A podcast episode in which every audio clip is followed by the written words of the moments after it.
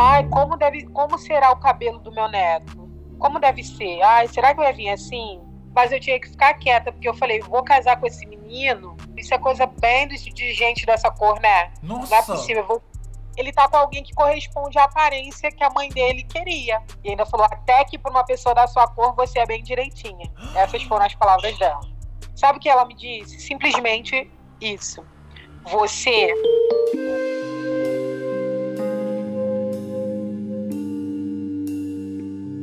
A Melissa é uma mulher negra que namorava um cara branco e a mãe desse cara não estava contente com esse namoro.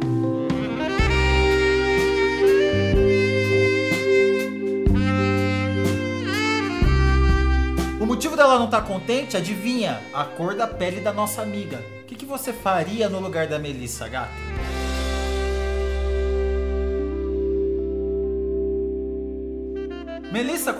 Você tem? Oi, eu tenho 32 anos. E como que é a sua relação com a sua ex-sogra?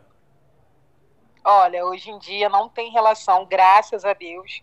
Até porque ela fez questão de cortar essa relação. Assim que eu terminei com o filho dela, ela me bloqueou em todas as redes sociais. Então, eu fui procurar saber por que, que ela tinha me bloqueado. Ela queria colocar uma ponte entre eu e o filho dela de qualquer forma. Então, encerrei o contato com ela, graças a Deus. Você é uma mulher negra? Sou uma mulher negra. E o filho dela é um homem branco? Um homem branco, loiro. Loiro. E isso era um problema para ela?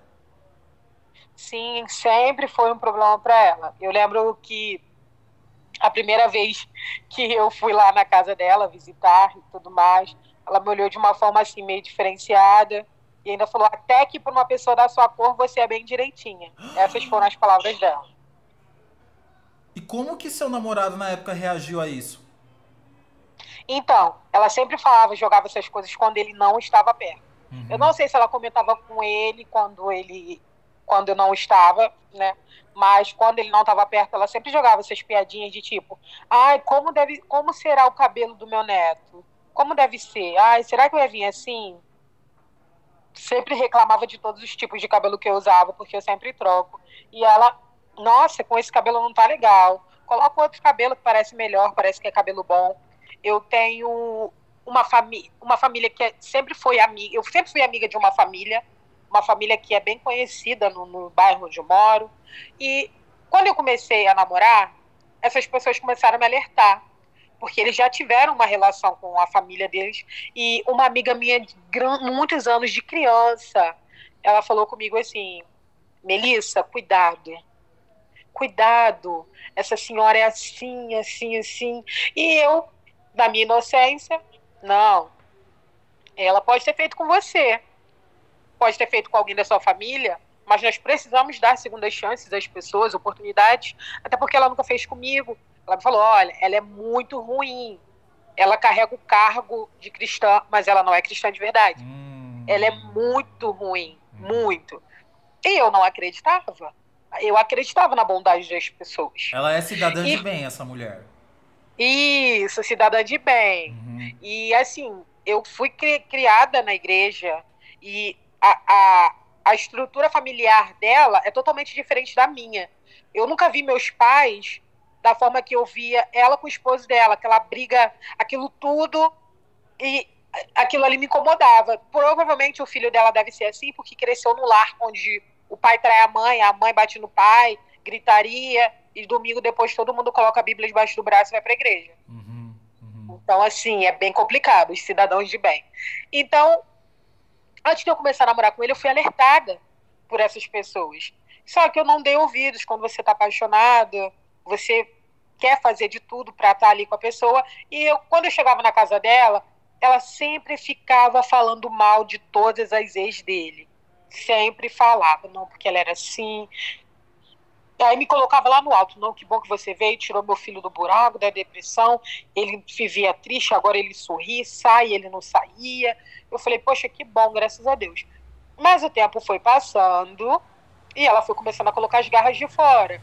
Um exemplo, eu dava um presente, ela, ah, eu dou da Natura, ela, eu não quero boticário, eu gosto de boticário, uhum. sabe, aquelas coisas grossas, a grosseria. Aí ela, ai, tipo, passava uma foto de uma mulher negra de cabelo louro. Aí ela, você pintaria disso? Isso é coisa bem de gente dessa cor, né? Nossa. Não é possível. Vou... É assim, nesse nível. Tudo nesse... isso ela fazia quando não tinha ninguém olhando. Quando não tinha ninguém olhando. E como você Ai, reagia a esses insultos dessa mulher? Então, eu sempre falava. É... Eu lembro dessa fala até hoje e eu digo com muita propriedade. Eu falo, é, o, o Dona Maria, eu falei para ela, Dona Maria, a sociedade não é acostumada a ver o preto sendo igual. Não está acostumada. Eu falei para ela: você está acostumada ao preto de cabelo carabinha, ao preto de cabelo, né, como vocês dizem, duro, uhum. e que passando alisante sem fazer nada. E tem que ser preto, tem que passar enê. Hoje não existe isso mais, dona Maria. Hoje nós usamos o que nós queremos, a cor que nós queremos. Ela, ah, mas eu não acho legal uma pessoa preta usando roupa fluorescente. Uhum. Eu gosto. É. Eu não acho legal uma pessoa preta pintando o cabelo de loiro. Falei, mas qual é a diferença entre o, o branco de pintar o cabelo de loiro e o preto pintar o cabelo de loiro? Não entendi. Quando, na verdade, preto combina com tudo. E branco também. Aí ela, ah, isso é questão de gosto. É porque eu não gosto, eu não acho legal. É, todo racista se época... justifica assim, né? Questão de gosto. Isso, exatamente. Roupas, as mesmas coisas. Ela sempre falava que eu me vestia muito bem para alguém da minha cor. Você se veste muito bem. Porque pessoas da sua cor, assim, geralmente, né? Canela russa. Não se vestem é isso, assim. Canela russa? Canela russa é a expressão que usa para pessoas é, de classe menos favorecida pessoal da comunidade, essas meninas de comunidade que não tem condições de fazer nada, uhum. que não tem uma roupa maneira. Então ela falava que eu me vestia muito bem. Na época eu trabalhava, eu era antes de começar a trabalhar viajando, eu era supervisor em uma empresa e me vi, e andava com roupas sociais, né? Então ela dizia que aquilo ali, pelo menos, né? Ah, pelo menos você é diferenciada das outras das outras neguinhas, né? você anda com uma roupa social, já te difere. Isso me atingia, mas eu tinha que ficar quieta, porque eu falei, vou casar com esse menino e a mãe dele, eu vou ter que engolir essa velha. Então, é, eu, eu pensava assim, vou ter que engolir essa velha. E depois eu vi que os dois são iguais, ela e ele. Mas como você se sentia quando ela te afrontava? Porque ela passou um ano te insultando, não foi isso? Um ano. Não, um ano me alfinetando e os outros seis meses me insultando, falando. Para mim, o pior de tudo foi ela falar que não queria uma pessoa de cor na casa dela. Eu me sentia muito mal. Eu ficava com aquilo na mente e descia um nó na garganta. Eu tinha um nó na garganta, porque a minha amiga já havia me avisado. Uhum. Não faça isso, cuidado, não se abre demais, não ri muito, não dá palco, porque ela é muito podre. Isso não é coisa minha todo mundo que conhece sabe. Então, já que você está querendo entrar esse, nesse, nesse ninho, vai, só que cuidado. E você e nunca falou com seu namorado? Nunca? Nunca, nunca, nunca. Nunca. Sempre tive medo de perder. Eu falei, meu Deus, é, eu tenho aquela concepção, né? Tinha aquela concepção de que se eu não agradar a sogra, eu não agrado o marido. Hum. E eu tinha que agradar a sogra, eu queria ser uma nora boa. Você consegue lavar a louça com essa unha? Esse tipo de unha é bem, né? Bem cheguei, né? Bem assim, o povo da cor adora chamar atenção. Assim, ela era assim, desse nível. Eu vivi um relacionamento muito pesado com o filho dela. Uhum. E no final de tudo, ela, quando ela começou a demonstrar é, esse racismo, ela demonstrava em pequenas atitudes mas quando ela começou a demonstrar mesmo, foi quando eu, eu resolvi encerrar o relacionamento com o filho dela, que era um relacionamento abusivo. Ele me xingava, ele rasgou uma Bíblia, Bíblia sagrada minha. Então o cara era bem tóxico mesmo. Hum. E quando eu terminei com ele, ela começou a inventar coisas para as pessoas, coisas que eu não, não havia feito. E falou que não queria uma menina de, dessa cor na família dela. Não quero uma menina dessa cor na minha família Quando eu liguei para ela para saber o que estava acontecendo, porque estavam chegando diversas coisas até mim, sendo que nem no meu local, no meu estado, eu me encontrava. Eu trabalhava em outro estado. Uhum. Assim como hoje eu continuo trabalhando. E cheguei, liguei para ela, falei: Dona Maria, o, o que está acontecendo? Sabe o que ela me disse? Simplesmente isso. Você tem que parar com a mania de estar aonde não é para você estar. Meu filho merece ser feliz. Eu não tenho nada contra pessoas da sua cor. Mas olha só para você e olha só para o meu filho. Ele merece alguém do nível dele. Então, eu se, fosse, eu, se fosse você, saía do caminho dele, deixava o caminho dele livre. E eu só chorava, não sabia o que responder. Eu falava, olha, mas não sou eu que estou indo atrás do seu filho. Seu filho que vem atrás de mim. Ela não interessa, não vai dar certo. Nunca vai dar certo. Nunca vai dar certo. Meu filho não vai dar certo com gente assim. Eu não quero gente dessa cor na minha casa. E foram essas as palavras, as últimas palavras que eu troquei com ela. Isso foi pelo telefone? Isso foi pelo telefone. E a partir daí, você tinha contato ainda com o filho dela? Sim, porque ele continuou, ele chorava, ele foi me buscar no aeroporto quando eu voltei, fui para minha cidade natal, ele foi me buscar no aeroporto, chorou, e ele queria saber muito o que eu tinha conversado com a mãe dele, mas eu preferi não contar. Acredito que até hoje ele não saiba que a mãe dele é, é, agiu dessa forma comigo. E eu prefiro que seja assim, né? Se um dia ele tiver que descobrir, que descubra naturalmente. Então acho que a partir daí ele pescou um pouquinho, mas ele não sabe nem a metade das coisas que eu ouvia dela, das piadas que ela falava. Ela chegou a inventar que eu me envolvi com pessoas da família dele, só para ele se afastar de mim.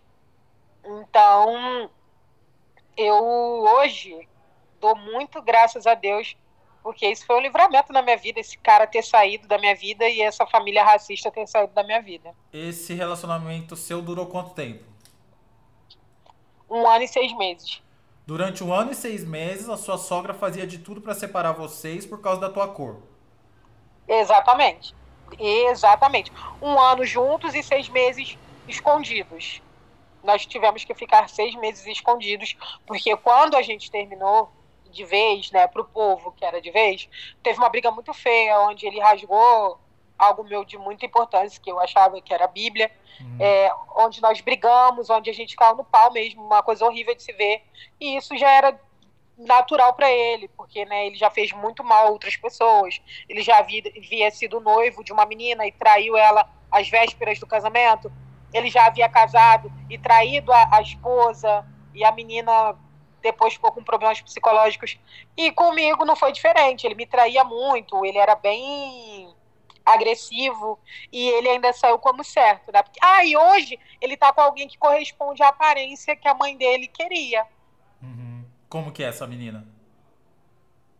Então, é uma menina que a sociedade acha que é padrão, né? Loura dos olhos azuis e cabelo liso, né? Só não sei se a mãe dele aceita, porque ela é muito preconceituosa, conservadora, e a menina tem, tem filhos.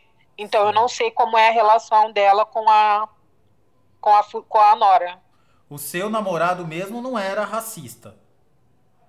Não, não, não. Ele não era, inclusive a preferência dele sempre foi, todas as outras, todos os outros relacionamentos dele foram com pessoas pretas. Uhum.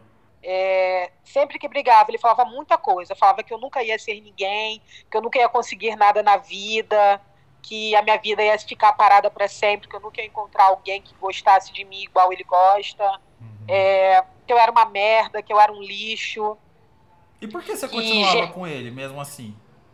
Então, é, essas coisas que ele me falava che chegaram a ser já no final, mas antes ele também era bem agressivo eu não sei explicar. Eu tinha uma dependência emocional, porque ele chegou em, uma, em um momento da minha vida em que eu achei que estava tudo acabado. Ele chegou, eu estava com, a perna, com o pé quebrado.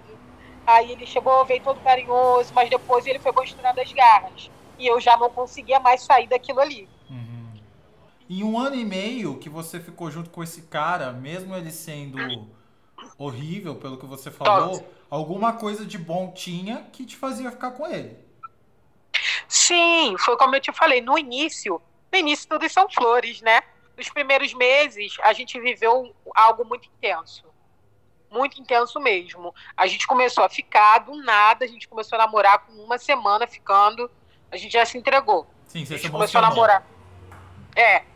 Aí a gente começou a namorar, aí passou o final de ano, passamos juntos. Ini- E ele estava desempregado, eu segurando as pontas, porque eu Ih. trabalhava, ganhava muito bem na época. Você Isso, sustentava a gente ele? quando não, quando a gente começou ele trabalhava, ele ficou desempregado, ele ficou, mas ele era bem organizado financeiramente, Ok. ele não aceitava nada. Ok. Eu não tenho também como ser hipócrita, falar que ele ah, me bancava e tal.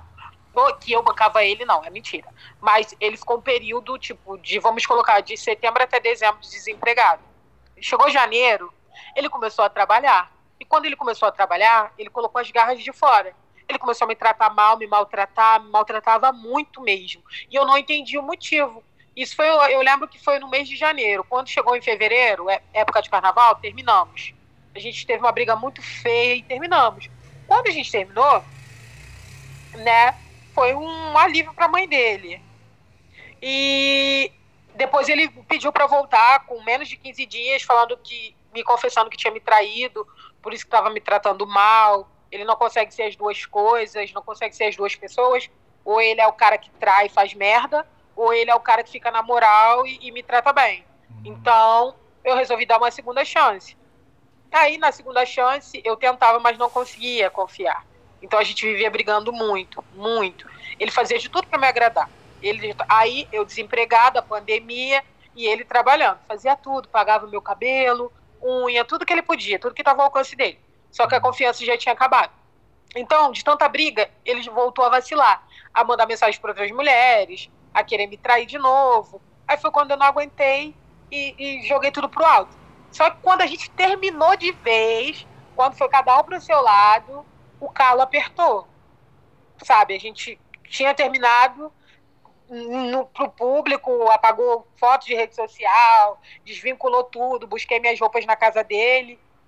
Mas a gente não conseguia se largar. Era aquele vínculo que parecia eterno. Ele me pediu um filho. Ele falou: engravida de mim, por favor. Esse é o único jeito da gente ter um vínculo eterno.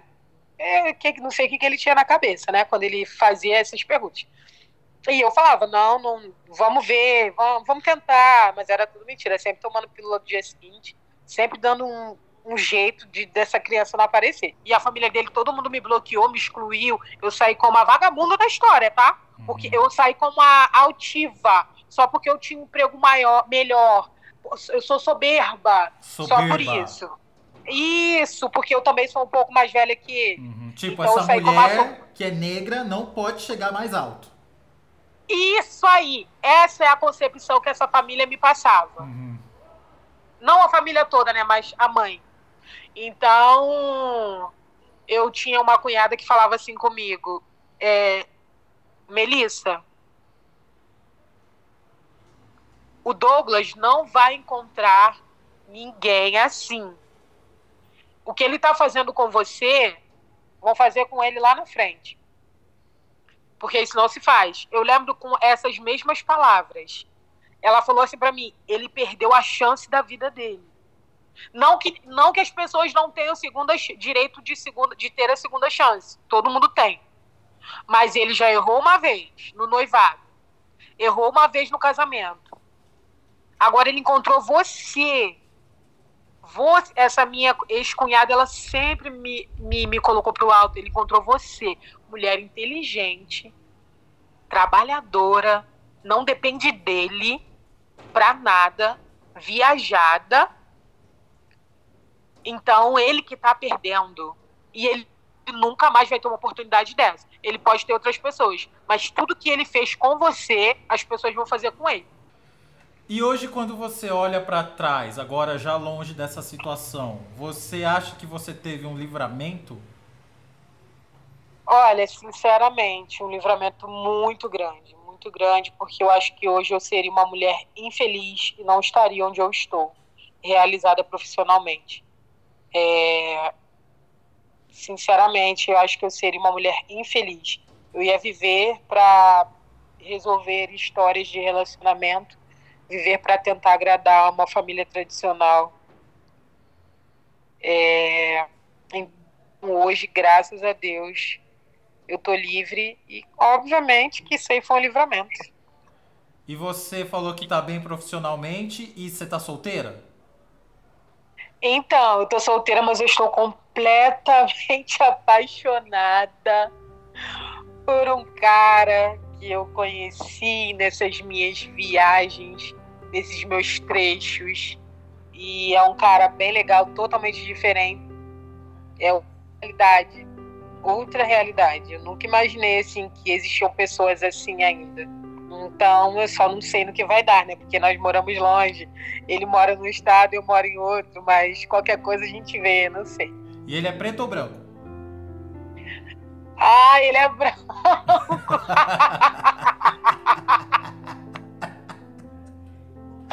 ah!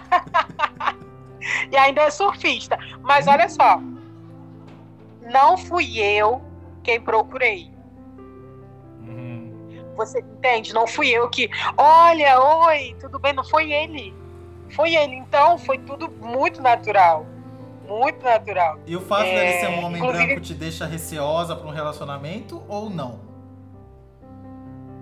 Eu não tenho esse receio de namorar com pessoas brancas.